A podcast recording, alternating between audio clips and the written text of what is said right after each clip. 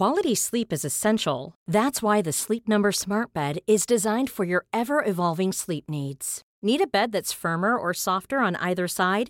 Helps you sleep at a comfortable temperature? Sleep Number Smart Beds let you individualize your comfort so you sleep better together. JD Power ranks Sleep Number number 1 in customer satisfaction with mattresses purchased in-store. And now save 40% on the Sleep Number limited edition Smart Bed for a limited time.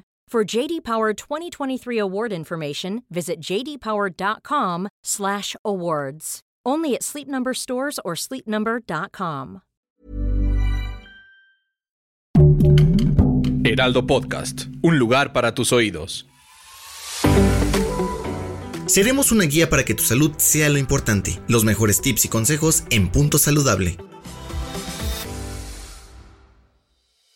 Hola, soy Carolina Gómez, soy nutrióloga y maestra en ciencias y hoy te voy a hablar sobre las grasas saturadas, insaturadas y trans. Normalmente nosotros estamos acostumbrados a creer que todas las grasas son malas y que causan enfermedades cardiovasculares.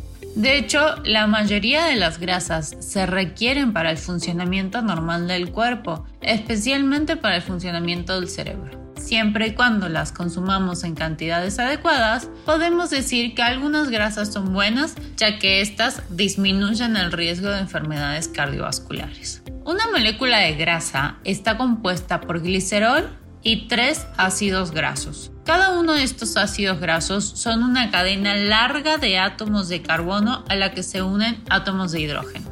En el caso de las grasas saturadas, cuando a esta cadena de carbono se le unen en todos los espacios posibles átomos de hidrógeno, se le conoce como grasa saturada. Como podemos ver en la imagen, obtenemos una línea recta, lo que hace que las grasas saturadas sean compactas y sólidas a temperatura ambiente. Un ejemplo de esto tenemos la mantequilla o los productos de origen animal, donde pueden observar que la grasa es sólida. En cuanto a las grasas insaturadas, cuando a la cadena de carbono no se le unen todos los átomos que sea posible y quedan espacios vacíos, lleva a que se creen dobles enlaces entre los carbonos. Estos dobles enlaces hacen que el ácido graso se doble, como también lo podemos observar en la imagen, y lo que hace es que crea espacios entre cada molécula de grasa.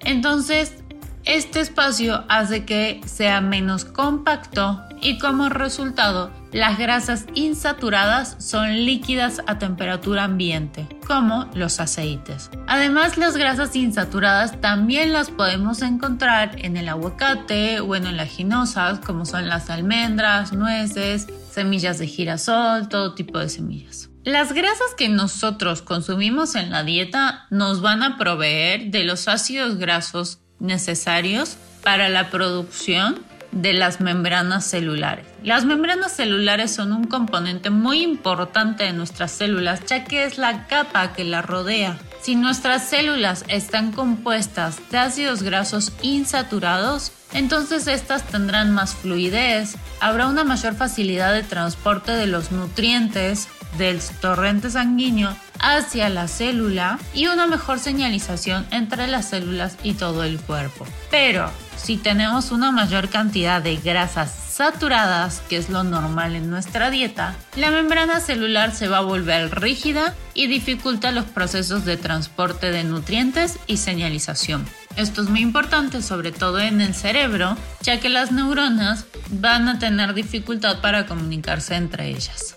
En general, las grasas insaturadas son más saludables que las saturadas, ya que las grasas insaturadas disminuyen los riesgos de enfermedades cardiovasculares, porque reduce la cantidad de colesterol malo y aumenta la cantidad de colesterol bueno, mientras que las grasas saturadas aumentan ambos, colesterol bueno y malo. Pero aquí viene el problema Dentro de las grasas saturadas encontramos a las famosas grasas trans, que son las menos saludables de todas las grasas. Es importante que les mencione que las grasas trans normalmente no ocurren en la naturaleza. O sea, para encontrar una grasa trans se tiene que llevar a cabo un proceso. Como esto no ocurre naturalmente, nuestro cuerpo no tiene la capacidad de romper las grasas trans. Esto hace que incremente el colesterol malo, se reduzca el colesterol bueno y tiene un efecto deleterio en los vasos sanguíneos. Las grasas trans se encuentran en productos parcialmente hidrogenados. Me imagino que habrán escuchado hablar mucho de esto, que significa que una grasa saturada, mediante un proceso, se le agregan átomos de hidrógeno y esto hace que se vuelva saturada con el fin de que dure más tiempo. Entonces se utiliza en diferentes productos como las palomitas de maíz de microondas, galletas, panes, frituras, muchos alimentos congelados que estos alimentos normalmente quizás tendrían una vida de dos semanas, pero como se les lleva a cabo este proceso de este, hidrogenación, lo que hace es que en vez de que tu pan dure 15 días en la alacena, te va a durar dos meses. En vez que el alimento congelado dure un mes, te va a durar seis meses en el conge. Entonces es un proceso con el fin de obtener un periodo de consumo mucho más amplio. Espero que esto haya resuelto un poco las dudas que se tienen entre cuáles son las grasas saturadas, insaturadas y trans y cuáles son los alimentos que la contienen. Escucha un episodio nuevo cada semana en las plataformas de El Heraldo de México.